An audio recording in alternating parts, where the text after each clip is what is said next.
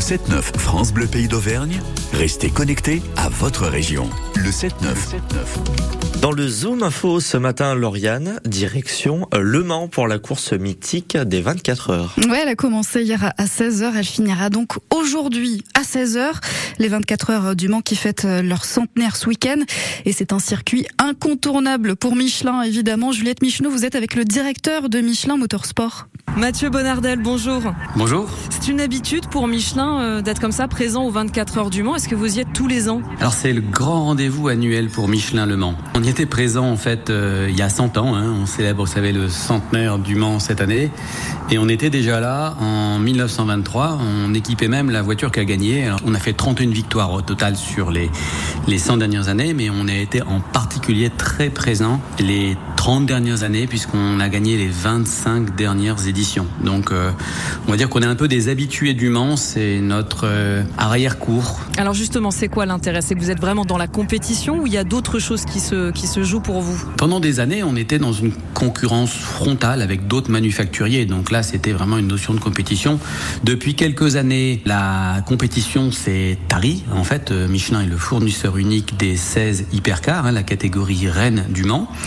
Néanmoins, le fait d'être tout seul euh, ne nous empêche pas toujours de nous euh, fixer un certain nombre de défis, soit de pousser l'endurance des pneus, hein, réduire l'usure, amener les pneus à durer une heure de plus sur le véhicule. Alors une heure, ça peut paraître peu, mais vous savez, c'est quand même des voitures qui vont à plus de 330 km heure. Les pneus sont torturés, hein, donc euh, c'est très très dur pour eux.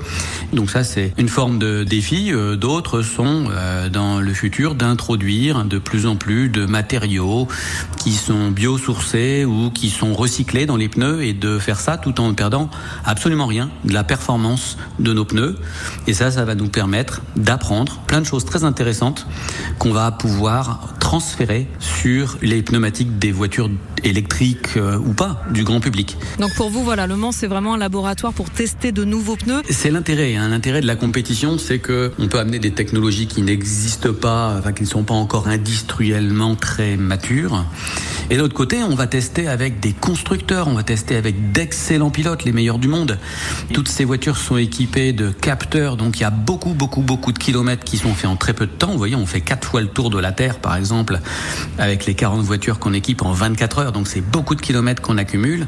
C'est très, très, très précieux comme euh, retour d'information en termes de vitesse et de qualité. Merci beaucoup, Mathieu Bonardel, directeur de Michelin Motorsport. Merci et du coup, bah, bonne compétition à vous. Merci. Au revoir.